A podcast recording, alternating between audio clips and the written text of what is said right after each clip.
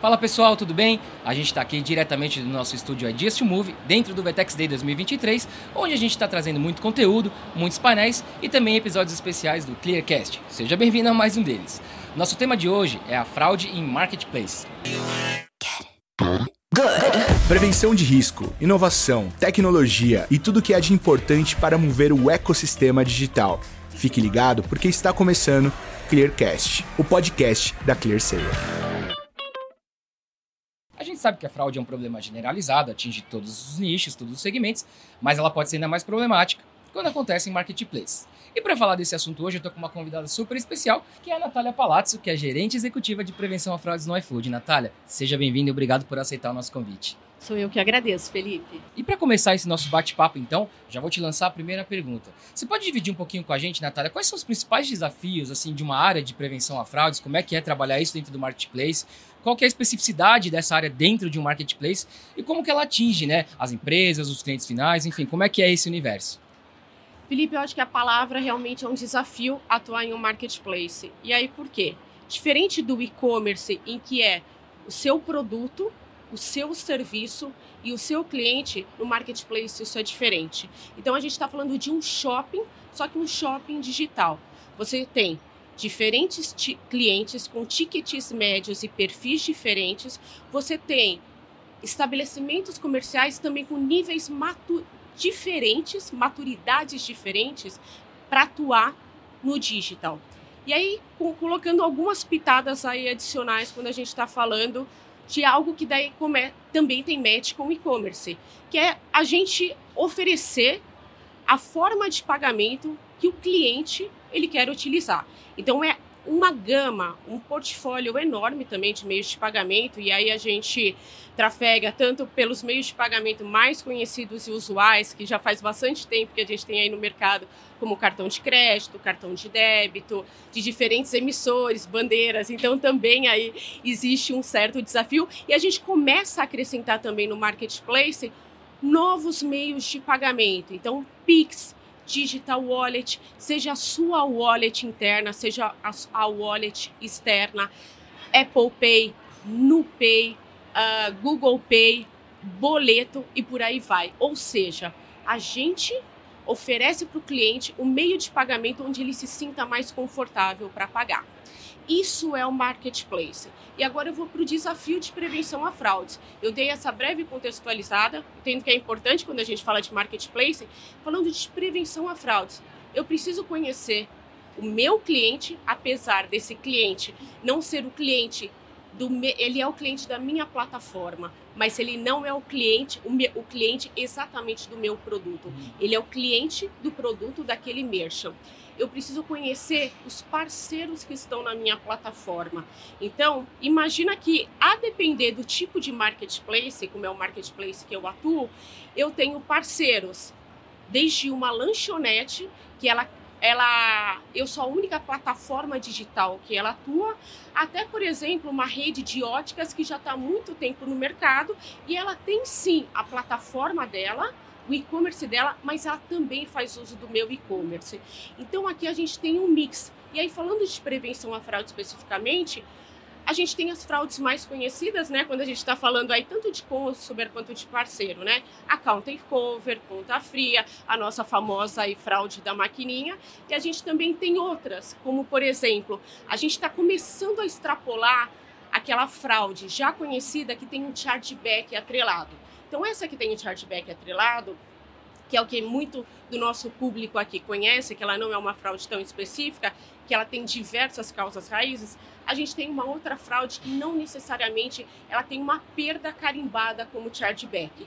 E aí ela fica mais desafiadora. Por quê? Porque ela está lá no meio do meu PNL, não necessariamente com um carimbo de fraude como chargeback, porque é inegável, o chargeback, a grande maioria, a gente tem os pontos do desacordo comercial, mas a grande maioria de fato é fraude. Pode ser uma family fraude, autofraude, mas quando a gente fala no e-commerce, mais de 70% pelo menos são fraudes diferentes de autofraude e family fraude. E aí quando a gente está falando dessas outras fraudes que não existe o carimbo do chargeback, que estão lá, é uma perda no seu PNL, que ela pode, na verdade, estar aí numa linha de outros, você pode interpretar ela como uma ineficiência operacional, uma ineficiência dos seus processos, mas na verdade lá existe fraude. Então, assim, até para o nosso público pessoal de prevenção a fraudes, olhem o PNL, não olhem apenas a linha de perdas que está carimbada como chargeback, olhem o resto. E por quê? Porque o fraudador, querendo ou não, a gente aqui está no mundo de prevenção a fraudes, ele é adaptável e ele vai entender onde é que ele consegue tirar dinheiro da gente. E aí eu vou trazer um pouquinho para o mundo de marketplace. Imagina os cenários onde ele consegue ganhar dinheiro, explorar uma fragilidade, abusando, cancelando, falando que ele não recebeu determinado item. E ele recebeu. E aí? Ele fica com o item. Mas e aí, esse item aí é, por exemplo, para ele comer de graça ou é para ele revender no mercado? Esse item, na verdade, que ele fala que ele não recebeu, de fato ele não recebeu e trazendo para o mundo de marketplace, será que o mercado entregou? Será que o mercado pegou e entregou para a pessoa entregadora entregar para esse cliente? Uh, será que a pessoa entregadora de fato entregou? Quem é nesse trio aí que está mentindo? E se está mentindo. Então, aqui, uh, quando a gente está falando de desafios no marketplace, indo além da fraude de chargeback, é exatamente isso. Você tem mais players atuando em momentos diferentes na cadeia e você conseguir identificar onde é que ele pode abusar de você, o que, que ele pode explorar e como é que ele consegue retirar vantagem. Fraudador, pessoal, eu vou entrar em alguns jargões já conhecidos em prevenção à fraude. A gente fala muito de não existe bala de prata, etc. Mas fraudador calcula ROI. Então, se ele está te explorando, alguma vantagem ele está tendo. E aí você precisa descobrir essa vantagem, colocar o seu time para fazer o seu defect análise muito bem feito e endereçar a causa raiz. Beleza, pessoal? Então fica esse alerta, tá? E aí, Natália, eu queria pegar um gancho da sua resposta para fazer a próxima pergunta. No começo da resposta, você falou que um marketplace é um shopping virtual, e no final da resposta, você citou que, inclusive, às vezes a fraude está no seller, está no merchant. E aí eu queria entender de vocês como é que é possível, até pela sua experiência profissional, você conseguir um onboarding para garantir que aquele seller é confiável. Como é que faz um onboarding seguro? Como é que é esse processo? Porque aí tem um ponto muito importante, né? Felipe, quando a gente está atuando num marketplace, uh, que existem aí as três pontas, na verdade, a gente tem o consumer que vai comprar do seu marketplace.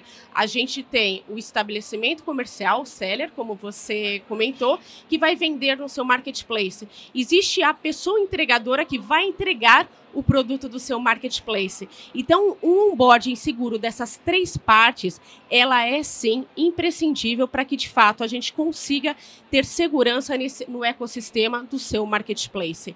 E aí falando aí de algumas lições aprendidas ao longo da minha carreira em prevenção a fraudes, tá? E acho que isso acaba abrangendo tanto a parte de um onboarding de seller, ou onboarding de consumer, ou um onboarding aí de uma pessoa uh, entregadora. Então, por exemplo, não adianta você validar dados cadastrais apartados. Você, de fato, precisa ter o vínculo, a força de vínculo daqueles dados. Então, por exemplo, o CPF da Natália, ele pode ser válido, mas não adianta nada se esse CPF da Natália tiver atrelado a um outro nome, que tiver atrelado a um outro número de telefone e a um outro, por exemplo, endereço de entrega que nunca foi visto no mercado. Então, acho que uma das grandes lições aprendidas aqui, que eu posso compartilhar, é de fato uh, você ter um vínculo desses dados, a força desses vínculos. O outro é garantir a propriedade desses dados. Beleza, essas informações de fato têm um, um vínculo legal, mas a pessoa o merchant, a pessoa entregadora, o consumer, enfim, eles estão de fato em posse dessas informações? CPF, querendo ou não, quando a gente está falando aí do mundo digital, a gente se comunica mais com um número de telefone do que com o CPF. Muitas vezes mais com um e-mail do que de fato com o CPF. Então, você ter certeza que ele está em posse daquele número de telefone e daquele e-mail também é imprescindível. Então aqui a gente tem um pouquinho sim de fricção. A gente vai ter a fricção sim para o merchant, para garantir que ele está em posse daquele número de telefone que ele cadastrou ou daquele e-mail, da mesma forma que o consumidor e da mesma forma aí da pessoa entregadora. O outro ponto é use e abuse também, agora falando de um onboarding, onde é que a gente consegue ter menos fricções. Então, existem coletor, fornecedores hoje que te entregam coletores de dados, os famosos SDKs, ou quando a gente está falando de browser, né, o JavaScript. Isso daí roda sem que o cliente, de fato, o consumidor, o merchant ou a pessoa entregadora perceba não gera uma fricção. E é ouro esse tipo de informação que são coletadas. Faça um bom uso delas, armazene isso e utilize isso no seu transacional, no seu monitoramento, na sua mesa de análise. Isso é ouro. Tem muita informação, muito device hash, muitas informações que são coletadas nesse momento que o fraudador, ele por enquanto ou na maioria das vezes, ele ainda não está burlando e aí de fato você consegue também ter mais segurança. E acho que daí duas últimas dicas aí para eu não ser tão extensa aí no nosso podcast, que pessoal, eu adoro falar. Eu sou italiana, eu estou segurando a minha mão aqui, mas o Felipe ele já está comentando que a gente precisa avançar para as demais perguntas. Então, é, eu acho que ponto use listas negativas no seu onboarding com parcimônia. Lembra que a gente está no momento do mundo em que dados são vazados. Entenda quais são os dados que um fraudador ele pode estar utilizando por conta desses vazamentos e muita parcimônia ao colocar esses dados vazados dentro de uma lista negativa. Se eu puder dar um conselho aqui, coloque aqueles que de fato na sua operação, no seu transacional, uh, são esses dados que foram coletados de forma transparente aí para o cliente, como por exemplo o device terrestre. Muito cuidado ao colocar CPF, CNPJ, uh, ah, nomes dentro de uma lista negativa e já bloquear gera um, um, yellow flag e aí sim você coloca fricções adicionais porque você tem alguma coisa estranha. E aí você pode utilizar outros birôs para revalidar alguma informação ou até mesmo nesse momento utilizar uma mesa de análise para consistir o seu yellow flag. Mas muito cuidado com o que você coloca e como é que você faz a manutenção das suas listas negativas. E aí, por fim, essa eu acho que é uma dica de ouro, mas muitos profissionais de prevenção à fraude já uh, padeceram desse mal, então não posso deixar de comentar. Pessoal, um workflow, uma árvore de decisão, seja no onboarding, seja no transacional, mas como a gente está falando aqui de onboarding, no onboarding flexível, que você consiga, você da área de negócios, consiga fazer as alterações necessárias quando você precisar, sem que você precise de uma área de TI para colocar, alterar, incluir a sua estratégia. Aqui a gente acaba englobando aquele ponto de a necessidade de você, como uma pessoa de prevenção a fraudes, equilibrar custos com de fato redução de prevenção a fraudes. Se você tem um workflow flexível, você consegue entender os pontos onde você consegue colocar os tipos de checagens necessárias, fricções necessárias e não consultar tudo para todos. Então aqui você acaba equilibrando experiência do cliente, experiência do, do seu estabelecimento comercial, no caso o partner ou do seu uh, da sua pessoa entregadora, com também a parte de custos, porque você não vai estar paralelizando e sim você vai estar sequenciando. Isso é extremamente importante. Então, se você está começando uma área de prevenção a fraudes, lembre-se disso. Um workflow flexível e que seja a área de negócios atuando em cima dessa configuração. Perfeito, Natália. Vou de novo pegar um gancho na sua resposta, porque teve um momento que você falou sobre a questão de adicionando camadas de autenticação, vai aumentando um pouquinho mais a fricção conforme o risco, né? E aí você está muito numa rotina, trazendo mais para aplicativos de delivery, que envolve muita rapidez na decisão, né? A pessoa quando faz uma compra ali, ela precisa de uma decisão quase imediata. Aí o desafio se intensifica falando do ponto de vista de fricção, porque ao mesmo tempo que você quer oferecer uma boa experiência, você não tem muito tempo para decidir, né? Você precisa ser rápido. Como é que é isso no dia a dia? Como é que é esse desafio quando você não tem tempo para decidir? Aí fica mais interessante, Felipe. e aí por quê? Imagina que você é um delivery de. Você entrega várias coisas, mas você entrega também comida quentinha. O Felipe não vai querer uh, a comida, a comida. Ele quer almoçar, ele não quer jantar. Então você quer Ótimo. que aquele prato te entregue, que, que chegue quentinho na sua casa na hora do almoço. Eu não posso demorar. Então, por isso eu volto no ponto de, a depender do seu tipo de negócio, por isso você precisa muito é, conhecer o seu negócio. A depender do tipo de negócio, Você precisa colocar um peso grande, sim, no onboarding, porque o seu transacional você vai ter que trabalhar de uma forma diferente. A depender do marketplace, eu estou colocando um peso maior no onboarding justamente porque eu tenho um tempo menor de decisão no meu transacional.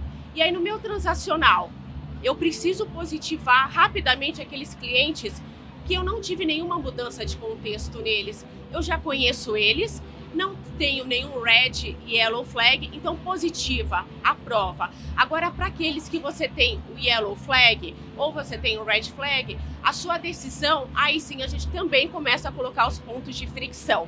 Quais são os challenges? Ou qual são a, a, os birôs, as consultas adicionais que você vai fazer a depender daquele seu yellow flag ou aquele red flag.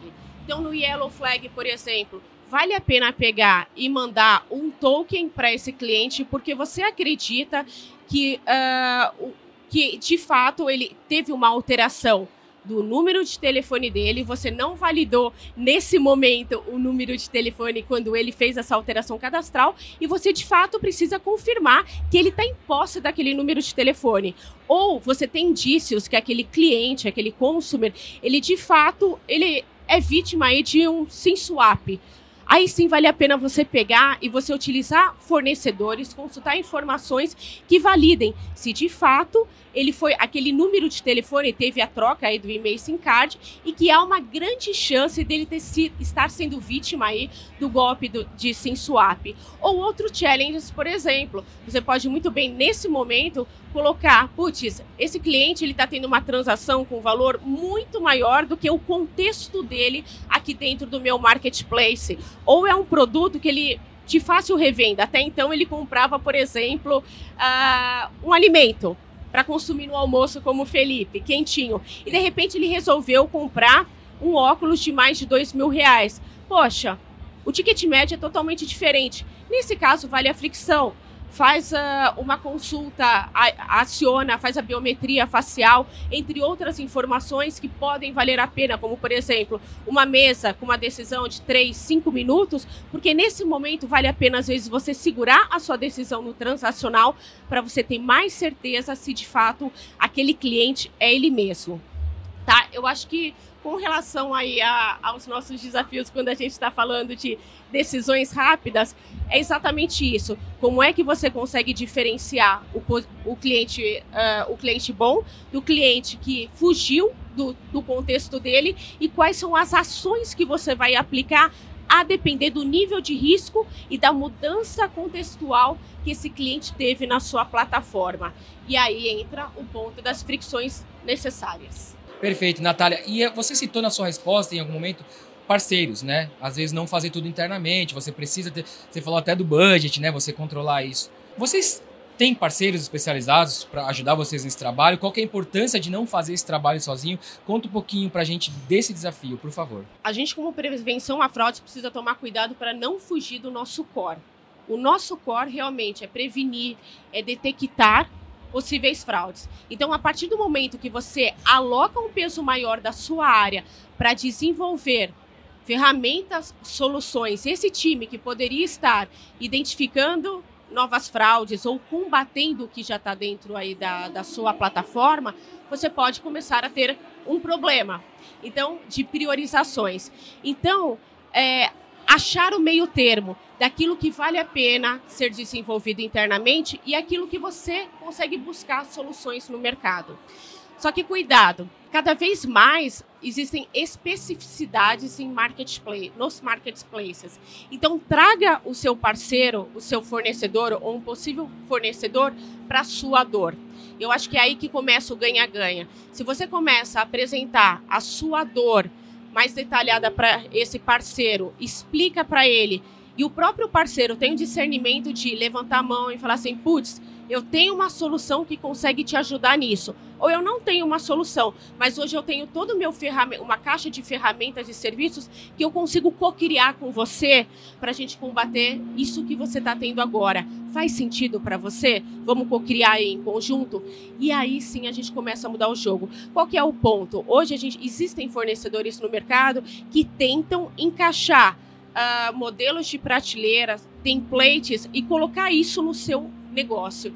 E não existe mais isso, pessoal. Existe realmente aquilo que é básico, que precisa ser validado, tudo bem, mas uma boa parte dos marketplaces já conhece e já vai atrás. Mas o ganho está justamente quando o, o, cliente ele passa a fornecer a dor, o que de fato é, o que de fato ele precisaria pra, e o parceiro ele entende o que, que da sua caixa de ferramentas ele conseguiria ajudar ou desenvolver para atender essa dor, aí é o ganha-ganha. E pela minha experiência de mercado, eu posso te, te falar, Felipe, que é onde de fato a gente teve os principais cases, aquela coisa que brilha os olhos, tanto do fornecedor apresentando como ele conseguiu fazer aquele determinado marketplace reduzir tanto em perdas ou aumentar tanto em conversão, porque reduziu o falso positivo, e do meu lado, como é que a gente conseguiu reduzir perdas e melhorar o falso positivo.